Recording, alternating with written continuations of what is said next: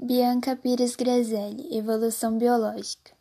Evolução biológica é a adaptação das espécies e meios em contínua mudança. Nem sempre a adaptação implica aperfeiçoamento, uh, muitas vezes leva a uma simplificação. É o caso, por exemplo, das tênias, vermes achatados parasita. Não tendo tubo digestório, estão perfeitamente adaptadas ao parasitismo no tubo digestório do homem e de outros vertebrados. A evolução biológica compreende o conjunto de mudanças hereditárias às quais os seres vivos estão sujeitos, gerando variedade genética e diversidade. Essas modificações geram transformações hereditárias nos organismos que estão relacionados a processos adaptativos.